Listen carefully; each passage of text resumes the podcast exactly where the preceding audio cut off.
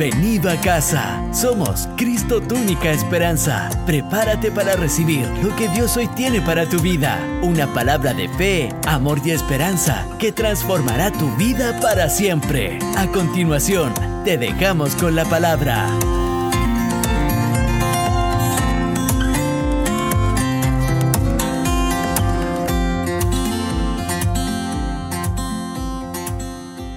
¿Cuántos están preparados para recibir una palabra del Señor?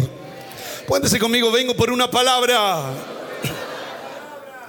Quiero que busquemos Romanos capítulo 10, versículo 12. Romanos capítulo 10, versículo 12. Dice así la Biblia en el nombre del Señor Jesucristo, porque no hay diferencia, diga conmigo, no hay diferencia entre judíos y griegos. Y uno, si uno lo aplica así humanamente a los chilenos, ¿verdad que, ¿verdad que hay diferencia? Y hay harta diferencia. Pero Pablo dice, no hay diferencia. ¿Hay diferencia o no hay diferencia? Bíblicamente no hay diferencia. Pero en la práctica, claro, hay una tremenda diferencia. Se lo voy a explicar. Pues el mismo que es Señor de todos, se refuerza la frase. Primero no hay diferencia entre judío ni griego. Pues el mismo que es Señor de, de todo, coma, es rico para con todos los que le invocan. Pueden decir conmigo, es rico para con todos los que le invocan.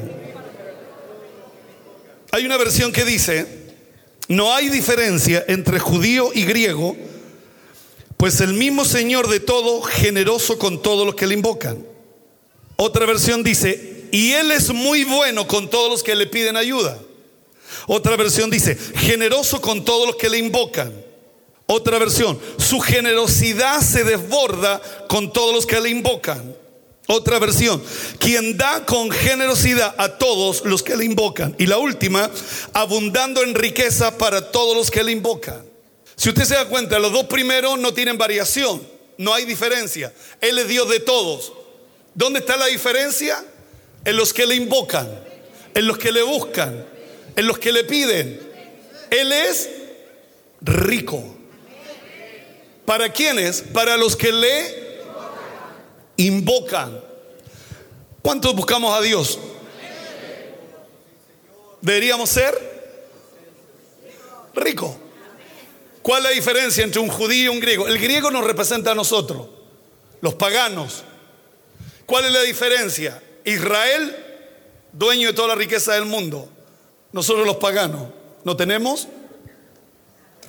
Y Él es Dios de, de todos. No hay diferencia entre el judío y el pagano. No hay diferencia. No, no hay ninguna diferencia. Pero en la práctica, imagínense Israel, un pequeño país, está rodeado de grandes enemigos. Siria, Egipto, Irak, que son millones. ¿Qué hace fuerte a Israel que nadie lo ataque? Porque Israel es una potencia. Israel se hizo fuerte. En 200 años, no. Recuerde que se estableció Israel como un estado en el año 1948. Pero si la Biblia dice que no hay ni una diferencia, cuando yo sé que hay diferencia, ¿el problema de quién es? De nosotros. El problema es suyo y el problema es mío.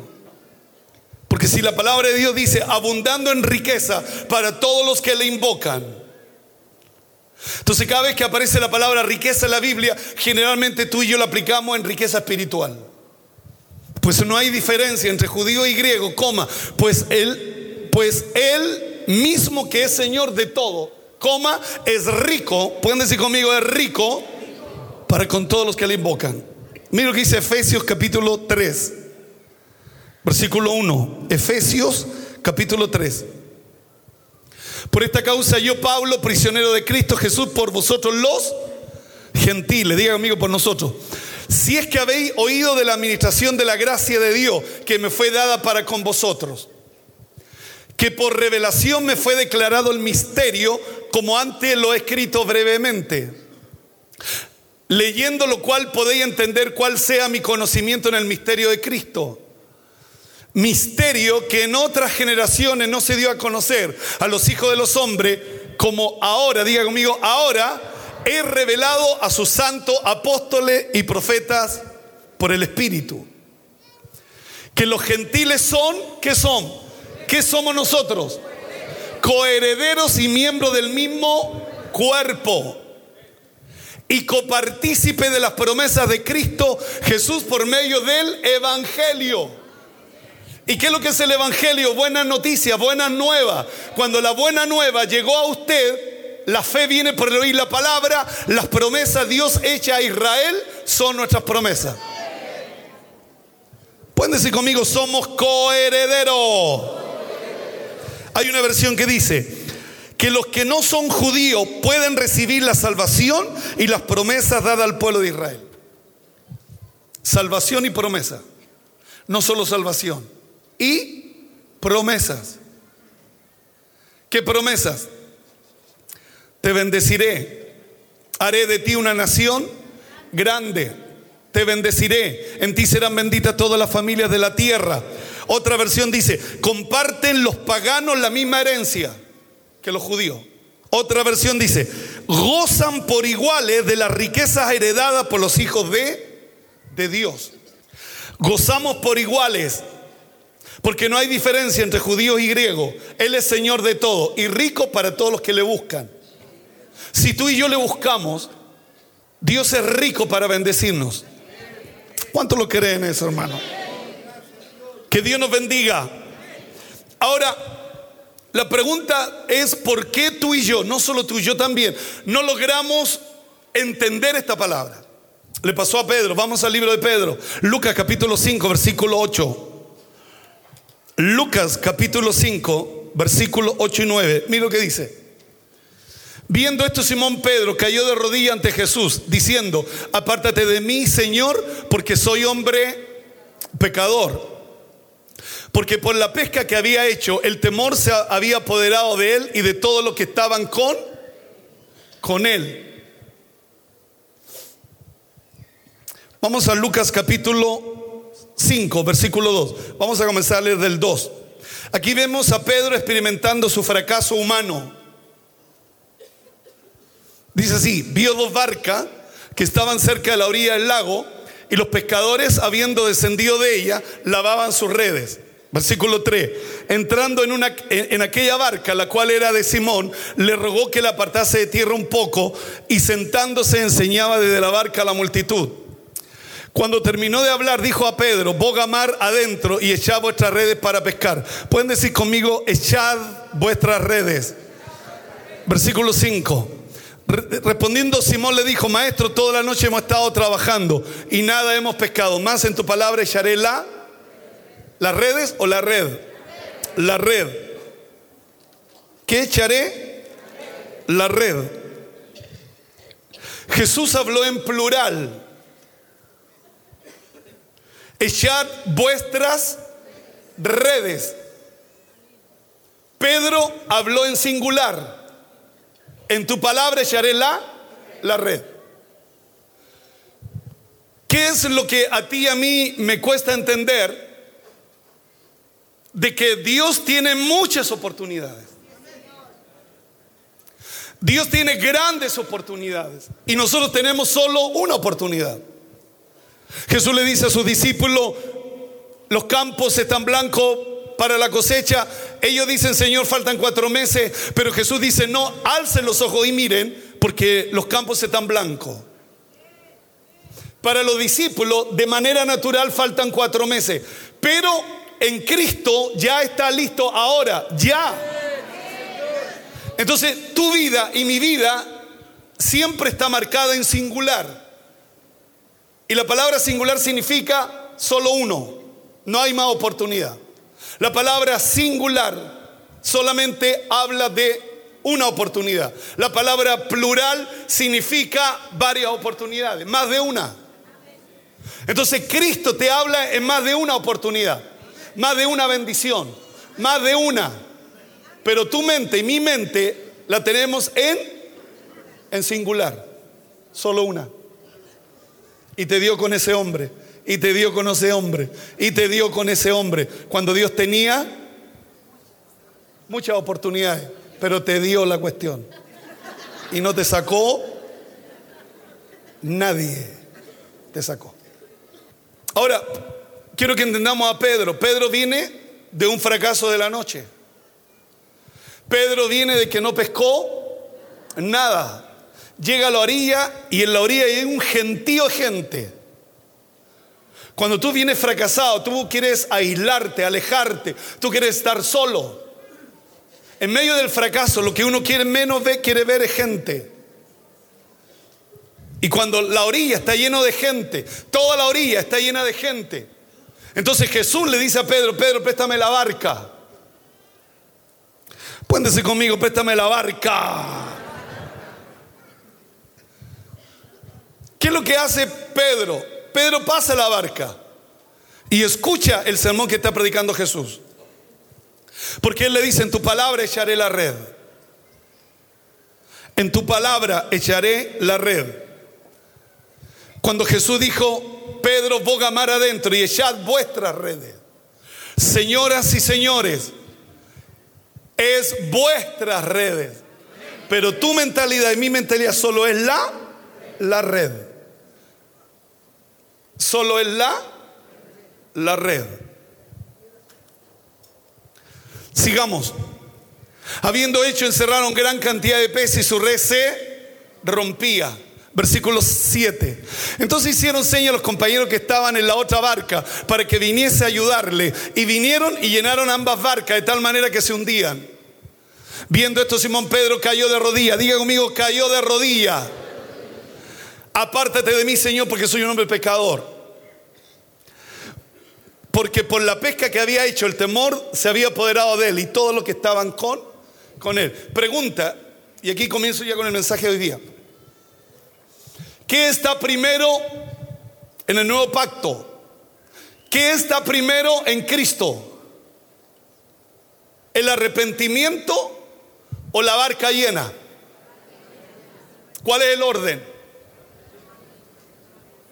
No, no tenga miedo. Yo sé que aquí hay muchos teólogos. ¿Qué, qué, está primero? La barca, la barca llena.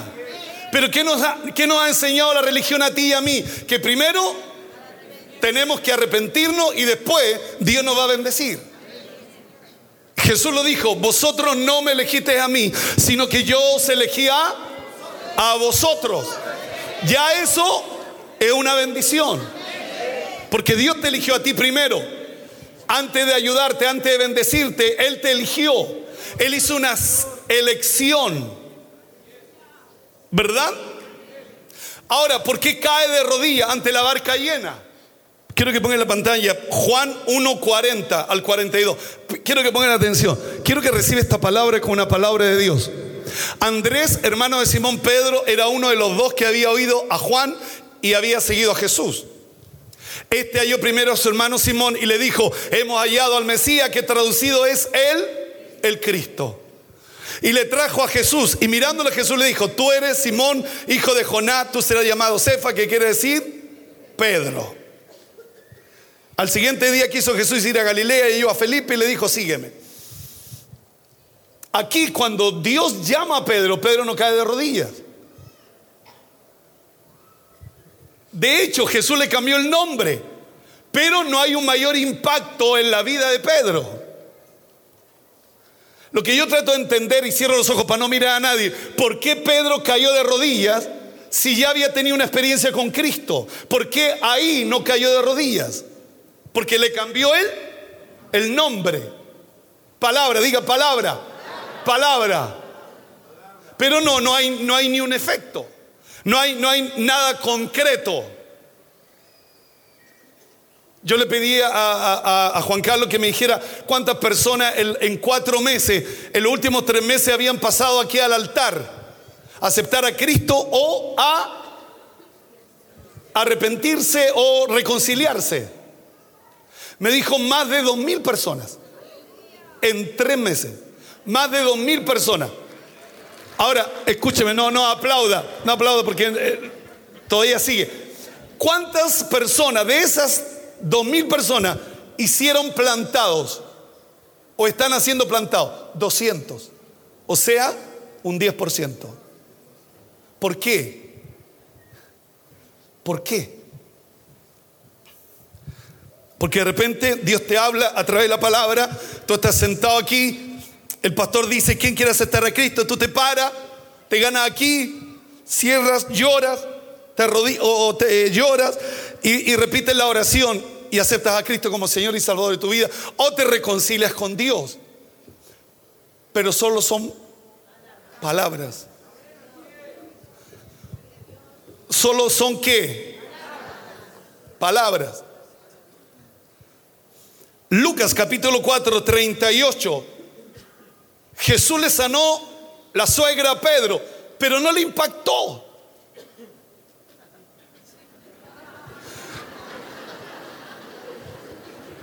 Entonces Jesús se levantó, démosle seriedad.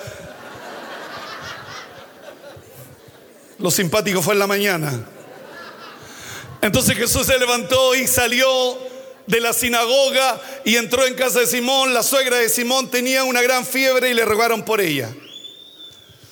E inclinándose hacia ella, reprendió a la fiebre y la fiebre la dejó y levantándose a ella al instante le servía. ¿Pedro cayó de rodilla ahí? No. Ahora Pedro está viendo algo ya concreto.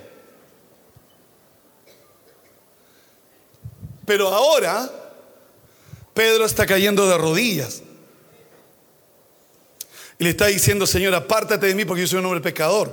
A la verdad, no me he convertido.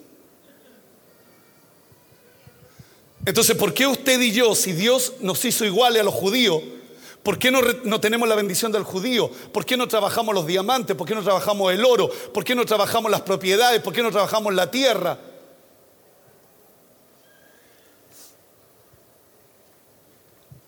Porque usted viene a Jesús y al, y al no haber un impacto mayor, usted acepta a Cristo, usted se reconcilia con Dios y de repente nuestra religión está entre Tongoy y los vilos. Si llueve no vengo a la iglesia, mucho calor tampoco vengo a la iglesia. Entonces no hay un verdadero, no hay un verdadero arrepentimiento. Diga conmigo, arrepentimiento.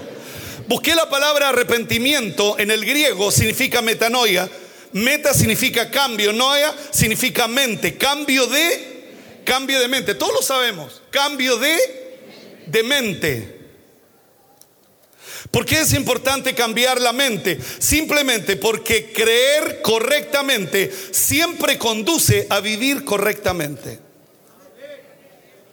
Pero encontré la palabra arrepentimiento en hebreo. El alfabeto hebreo está formado por 22 letras. El español tiene 27 letras. A, B, C, D, F, G, H, I, J. El español tiene 27 letras. El hebreo tiene 22 letras. Cada letra en el hebreo tiene un, una imagen, un valor numérico y un significado. Y la palabra arrepentimiento en el hebreo significa teshuvad. Y está formado por cinco palabras. Y el número 5 en la Biblia es gracia. ¿Sabía usted que el número 5 en la Biblia es gracia? Poniendo las cinco palabras, arrepentimiento significa, recuerde que se lee desde atrás hacia adelante. Arrepentimiento significa, en el hebreo, debido a la cruz de Jesús, regresar a la gracia. Si usted lee de atrás hacia adelante, significa a la gracia debemos regresar por causa de la cruz. Chao, Chao me voy. ¿Qué significa gracia en el hebreo? Regresar a la a la cruz a través de la gracia. Y eso debería llenarnos de expectativas. Lo que le pasó a Pedro cuando se encontró con Cristo y vio que la barca estaba llena. Viene un verdadero arrepentimiento. Se le revela que, que la barca está llena no por su esfuerzo, no porque él es pescador, sino por causa de una gracia de Dios, por causa del milagro de Dios. Entonces todo lo que usted y yo podemos alcanzar en la vida, se lo aplicamos a nuestro esfuerzo. Cuando Romano 10:12 dice, no hay diferencia entre judíos y griegos. Él es Señor de todo, ricos para con todos los que le invocan.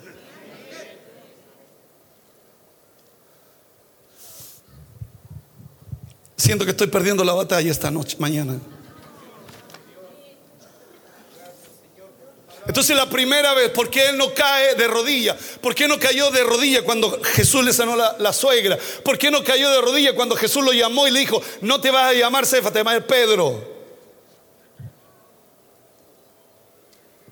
¿Por qué tiene dos encuentros con Jesús y no cae de rodilla? Cae de rodilla cuando la barca está llena. Y cuando la barca está llena, él vive la experiencia de un verdadero arrepentimiento. El arrepentimiento se trata de regresar a la gracia de Dios debido a su bondad demostrada en la cruz de Jesús. Nuestras iglesias deberían estar llenas porque hace más de dos mil años atrás Jesús en la cruz murió por nuestros pecados. Y debemos regresar a la gracia de Dios, a la bendición de de Dios. Que Dios nos bendiga. Que Dios nos ayude. Volvamos al libro. Volvamos al libro de Lucas 5.9. Mira lo que dice Lucas 5.9. Porque por la pesca que había hecho el temor se había apoderado de él y de todos los que estaban con él. Hay una versión que dice, el temor se había apoderado de él. Hay una versión que dice, el, el, el asombro se había apoderado de él. ¿Y qué es lo que es asombro? Es un sentimiento que ilumina la mente. Así. Cuando yo vi a Jessica por primera vez, cuando tenía 16 años, yo quedé literalmente asombrado. Las cosas viejas, la lucha quedaron atrás y Dios hizo nueva todas las cosas.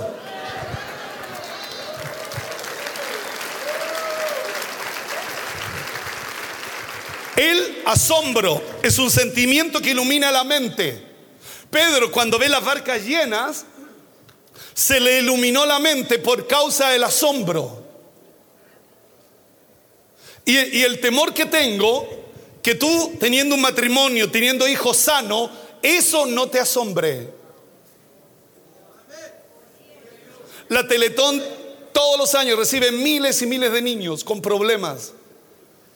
Y tú no te asombras de que tus hijos son sanos, lleguen a ser hasta molestosos de sano. Y tú no te asombras se prevé que la economía de nuestro país está estancada y tú tienes un buen trabajo y eso no te no te asombra. No te asombra de ver lo que Dios ha hecho contigo. No te asombra de ver de dónde Dios nos sacó. No te asombra de ver de dónde Dios te sacó y dónde Dios te tiene. Y hoy día tú eres jefe, toma decisiones para poder, eh, a causa de las decisiones, tener buenos resultados. ¿Qué le pasa a Pedro? ¿Por qué Pedro cae de rodillas? Porque él tiene un verdadero arrepentimiento. Cuando ve la barca llena, Señoras y señores, el temor que yo tengo, que Dios habiéndote bendecido de una manera sobrenatural, no te asombre, lo ves como un derecho, no lo ves como una gracia, no lo ves como una bendición no lo ves como algo que ha, venido desde arriba de lo alto en favor de su vida. Yo me imagino, y aquí está con nosotros la pastora de La Serena, la pastora Elsa. Ella llegó sin nada junto a su familia, llegó sin nada a La Serena, no conocían a nadie. Y hoy día Dios los ha bendecido, Dios los ha hecho tener una de las iglesias más grandes de La Serena. Eso debe llenarnos de asombro, de ver qué es lo que Dios hace, de lo poderoso que Dios hace. El problema es cuando perdemos el asombrarnos. Cuando tú y yo perdemos Ese deseo de estar cada día asombrándonos de la grandeza de Dios, del poder de Dios, de la misericordia de Dios, de las bondades que Dios tiene para cada uno de nosotros. Hermanos y amigos, el temor que tengo, que no te asombre lo que Dios está haciendo en esta iglesia. No te asombre lo que Dios está haciendo en medio de los jóvenes. No te asombre lo que Dios está haciendo en medio de los, los varones, en medio de las mujeres. Algo Dios está haciendo aquí en la iglesia. Él es real. Él vive y reina para siempre. Dios es poderoso. Dios es extraordinario. ¿Cuántos lo creen?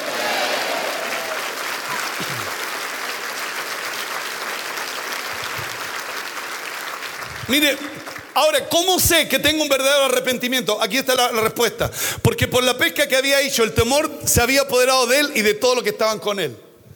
Cuando el padre es temeroso de Dios, los hijos son temerosos de Dios, los que están alrededor son temerosos de Dios. No espere que tus hijos sean temerosos si tú no eres temeroso. La gente que está a tu alrededor va a ser temerosa. La gente que está a tu alrededor va a ser gente temerosa. Mire lo que dice la Biblia, porque por la pesca que habían hecho, el temor se había apoderado de él, coma, y de todos los que estaban con él. De todos los que estaban con él. Cuando hay un verdadero arrepentimiento, trasciende. La gente se va a dar cuenta de que algo diferente, de que algo distinto está ocurriendo. La gente se va a dar cuenta de que algo diferente está pasando. Porque mucha gente que ha sido bendecida por Dios perdió todas sus bendiciones? Porque dejaron de asombrarse y lo vieron como un derecho. No lo vieron como una gracia del Señor cada día, cada mañana, cada tarde, cada noche. Decir gracias Señor.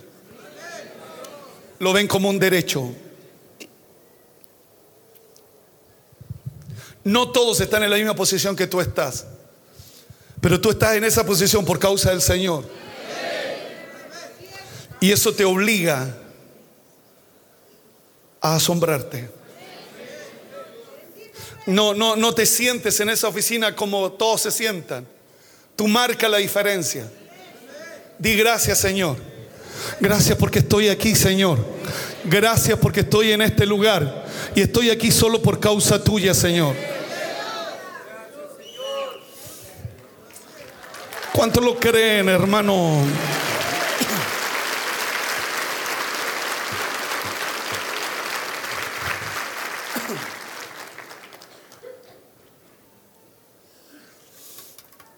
Dios, al soltar esta palabra, ¿qué es lo que Dios va a hacer?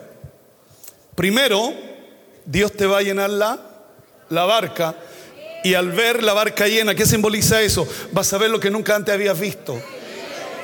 A consecuencia de eso, vas a caer de rodillas y le vas a decir, Señor, apártate de mí porque no soy digno, no lo merezco. Apártate de mí, Señor. Y no solo tú, todos los que están a tu alrededor van a caer de rodillas por lo que Dios va a hacer a contar de este día. Dios va a hacer cosas extraordinarias. Dios va a llenar las barcas. Dios lo va a hacer. Dios lo va a hacer. ¿Y sabe por qué Dios lo va a hacer? Porque las palabras no te han asombrado. Las palabras no te han impactado. Solo es una buena palabra. Solo es una buena palabra. Entonces la palabra no te ha impactado. ¿Qué es lo que te va a impactar para llevarte a las rodillas? Cuando Dios te llene las barcas. Y ya no será palabra, sino que tú lo vas a ver con tus ojos. Pero eso te va a llevar a tener un verdadero arrepentimiento. Que tu religión no es como tú crees, sino que tu religión va a ser, como dice la escritura, a buscar a Dios mientras pueda ser hallado, buscarle por cuanto Él está cercano, buscarle a Él. La religión no es como tú la ves, la religión no es como tú la estás pensando. Dios te quiere de rodillas, Dios te quiere de rodillas. Y lo que Dios va a hacer para que caigas de rodillas es que Él te va a hacer lo que nadie te puede hacer. Él te va a ayudar como nadie te va a ayudar. ¿Cuántos están creyendo esta palabra? ¿Cuántos están recibiendo esta palabra como una palabra de Dios? Cambia tu mentalidad de singular a plural. Las redes, más de una oportunidad, más de una oportunidad. No te quedes con una sola oportunidad. Dios sacó a Abraham de la, de la tienda. Dios lo sacó y le mostró las estrellas del cielo y le dijo, cuéntala. Y él le dijo, no puedo contarla. Así va a ser tu descendencia.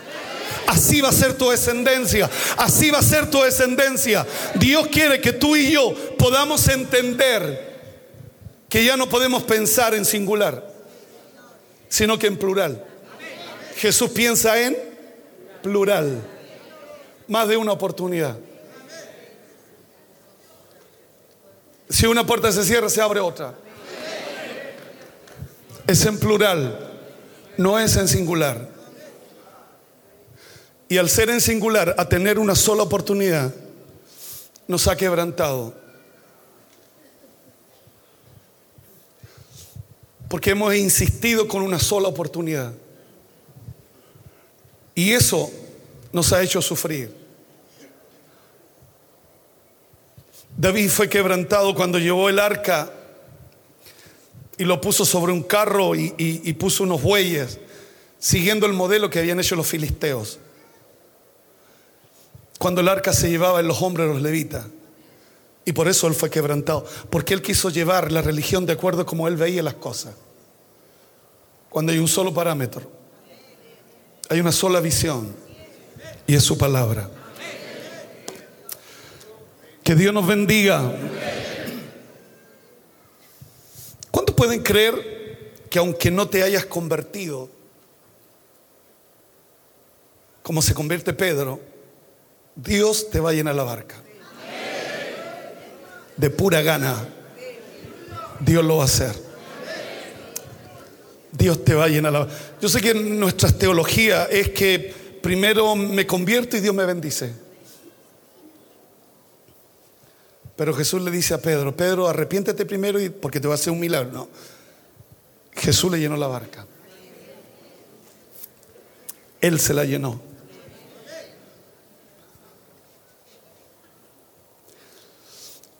Yo creo que tú y yo, no solo tú y yo, también hemos sido demasiado desagradecidos con Dios. ¿De dónde nos sacó? ¿Quién éramos? No éramos nada. Mas Él un día nos levantó. Él un día nos dio educación. Tuvimos capacidad para sacar una profesión. Fuimos dentistas de la Chile. Atendimos al pastor Chaparro. Tengo mi clínica en el centro de Santiago, frente a la zona cero. Y a veces perdemos de asombrarnos, porque lo vemos todo como un derecho mi esfuerzo, mi sacrificio. Cuando Él te quiere llenar las barcas.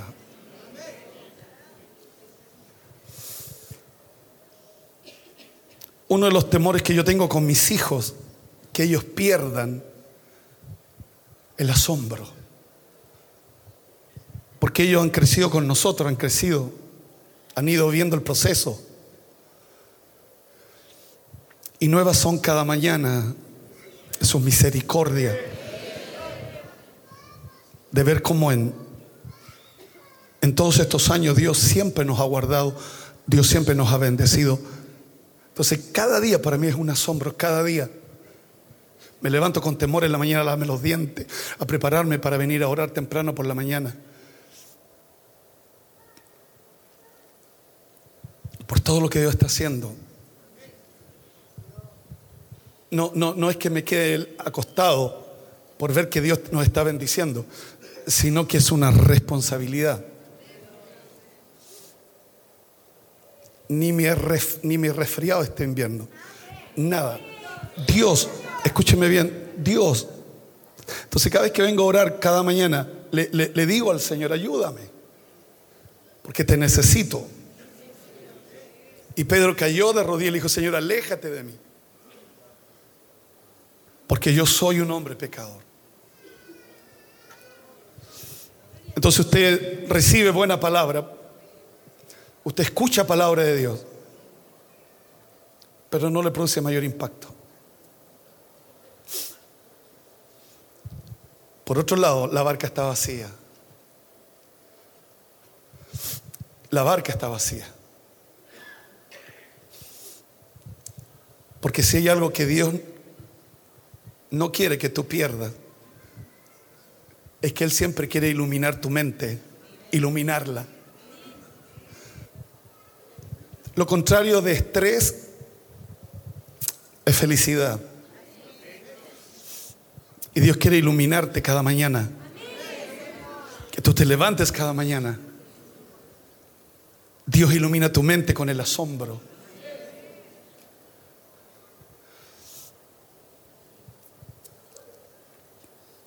Quiero que pongamos Job 1, 1, 2 y 3. El temor se relaciona con la bendición. El temor se relaciona con la bendición. Hubo en la tierra, diga conmigo en la tierra, un varón llamado Job. Y este era hombre perfecto, recto, temeroso de Dios y apartado del mal. Y le nacieron siete hijos, tres hijas. Su hacienda era siete mil ovejas, tres mil camellos, 500 yuntas de bueyes, 500 asnas y muchísimos criados. Y era aquel varón más grande que todos los orientales. Vuelva al uno. Era el más grande de todos, era el más grande de todos. Pero ¿cuál era la base? Perfecto, recto, temeroso de Dios y apartado del mal. Los más grandes los programa la iglesia, nacen de la iglesia. Si usted conoce al dueño que creó los cielos y la tierra, Él, si tú y yo somos gente perfecta, recta, temerosa de Dios y apartado del mal, en la área donde tú te desenvuelves, tú estás diseñado para ser el más grande de todos. Tú estás diseñado para ser el más grande de todos. ¿Cuál es el precio? Perfecto, recto, temeroso de Dios y apartado de él, apartado del mal. Es el más grande de todos. Todos queremos ser grandes, pero primero tenemos que ser gente correcta. Tenemos que ser gente temerosa de Dios. Tenemos que ser gente apartada del mal. Lo demás va a venir solo. Versículo, versículo 2. Le nacieron los hijos, le nacieron las hijas. Literalmente, era el más grande de todos. Y este no era un ángel que cayó del cielo, era un hombre como usted y yo. No, no tenía un SI alto. Era un hombre como usted y yo, pero era temeroso de Dios. Por eso dice que el, el temor se apoderó de Pedro cuando vio la abundancia. El, temor se apoderó de Pedro cuando vio la abundancia. Y eso es lo que debe provocarnos a nosotros. Porque hoy, hoy, ayer la abundancia nos provocó soberbia. La abundancia nos provocó orgullo. Cuando debió habernos provocado temor. Debió habernos provocado temor. La bendición de Dios debió habernos provocado temor de Dios. Pero lo vimos como un derecho. ¿Cómo lo vimos? Como un derecho. Salmo 37, 37. Ya estoy terminando con esto. Salmo 37, 37 dice, considerad al íntegro y mira al justo, porque hay un final dichoso para el hombre de paz. Pero tenemos que ser justos e íntegros. Y vamos a ser felices.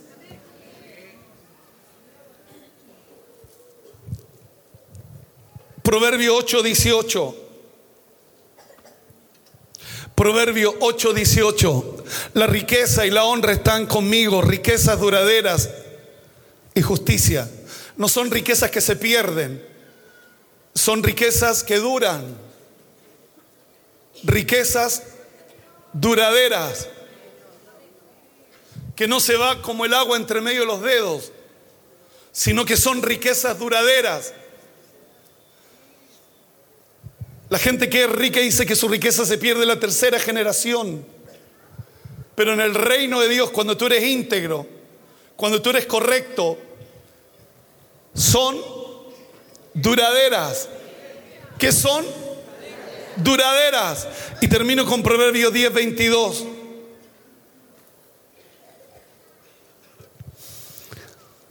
La bendición de Jehová es la que enriquece y no añade tristeza con ella. Porque mucha gente dice, no, yo no quiero más, no quiero tanto, no, me da miedo, me da temor. La verdadera bendición de Dios, la verdadera bendición de Dios no provoca tristeza. Mire lo que dice una versión. La bendición de Dios es riqueza que viene libre de preocupaciones.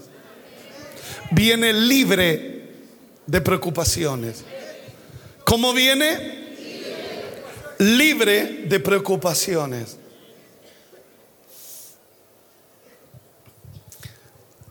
Esta mañana Dios te ha traído para decirte, la primera vez no provocó ningún impacto. Segunda vez te sané a tu suegra, tampoco provoqué ningún impacto. Tercera vez cayó de rodillas por ver la abundancia, la grandeza. No veas el Evangelio como la primera y la segunda, ve como la tercera, de rodillas, buscando al Señor, sirviendo al Señor. Dios nos quiere llenar las barcas. ¿Cuál es la condición? Vamos a asombrarnos cada día de lo que Él está haciendo. Cada día que el temor de Dios se apodere de nuestros corazones, de nuestras vidas. Y veo por la fe tu barca llena, llena. Dios nos bendiga. Volvamos, me quedan dos minutos, volvamos a Romanos 10.12. Romanos 10.12 porque no hay diferencia entre judíos y griegos. Pues el mismo que es Señor de todos es rico para con todos los que le invocan. Es rico para con todos los que le invocan, con los que le buscan, con los que le sirven. Y esta mañana Dios te va a dar una bendición. Amén. Para buscarlo en las buenas y en las malas. Que suba el coro, por favor.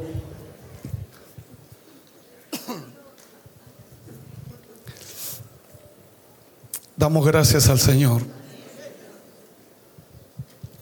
Quiero orar para que tu, tu, mente cambie de singular a plural. Que todo lo veas de manera plural. Que cuando haya reuniones en la empresa y no vean una solución, tú hables en plural.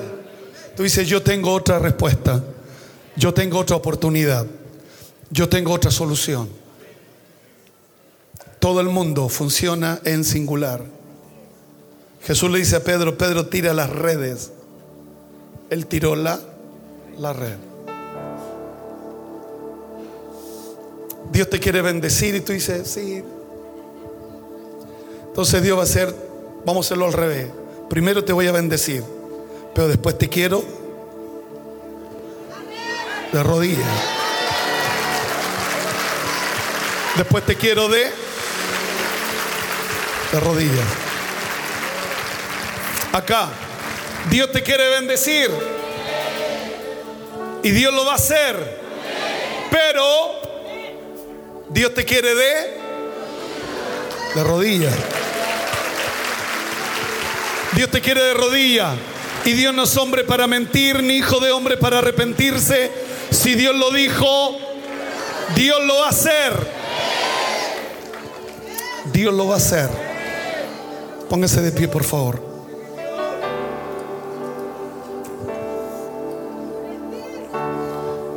Te adoramos, Señor.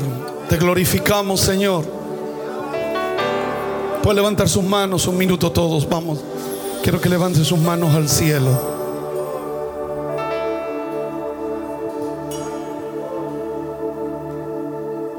Vamos, quiero que levante sus manos al cielo un minuto.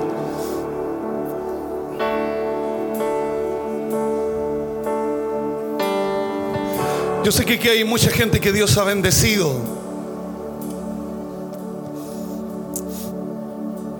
Que Dios ha prosperado.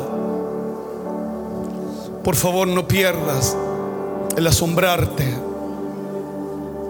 Porque eso está relacionado con la humildad de saber que ha sido solo Dios y que nadie más que Él. Solo Dios lo hizo. Los que tienen parcelas, parecen una esquina de la parcela. Mire esa parcela. Hay gente que está sin nada, hay gente que, que no tiene dónde vivir y usted tiene una tremenda parcela. Mire, gánese en una esquina y mire, arrodíllese y dile gracias Señor. Perdóname porque no he sido agradecido. Los que tienen un trabajo, los que tienen una oficina, dele gracias al Señor. No lo vea como un derecho, véalo como el favor de Dios sobre su vida. Vamos, vamos a orar. Quiero que repita la oración que voy a hacer. Amén. Tal vez aquí hay personas que están en lugares de honra, privilegios, y que en esos lugares hoy están peligrando. Que esta mañana pueda ser el momento para decirle, Señor, tal vez no me he asombrado de todo lo que tú has hecho conmigo. Siempre lo he ido viendo como algo bueno tuyo.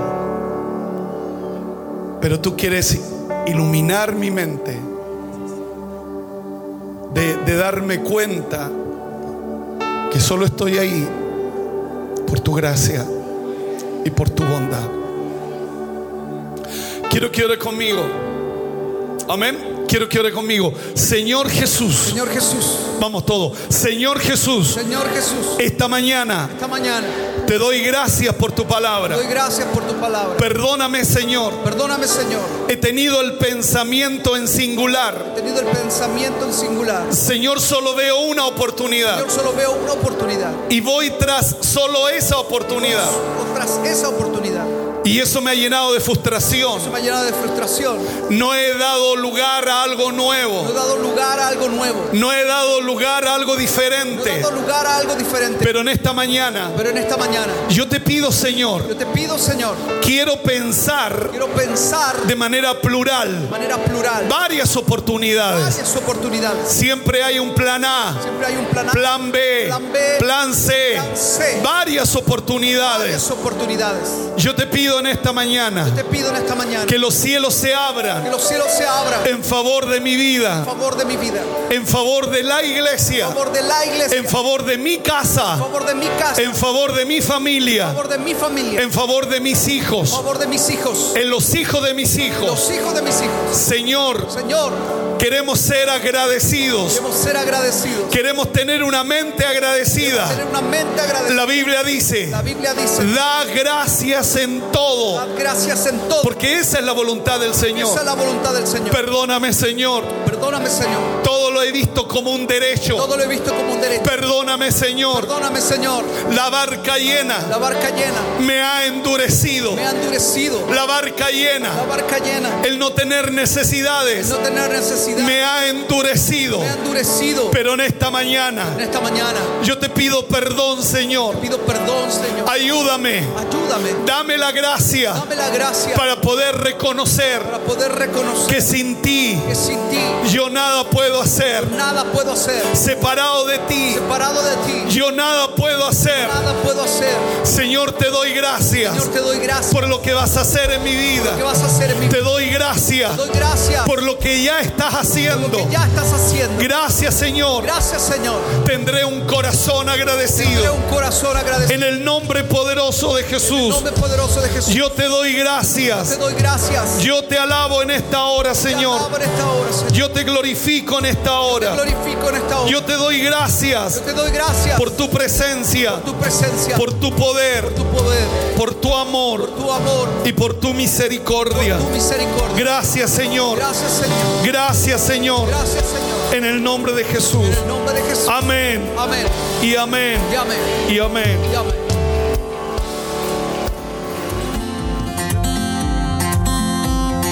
Gracias por compartir con nosotros. Esperamos que hayas sido bendecido por esta palabra. Siempre serás bienvenido a casa.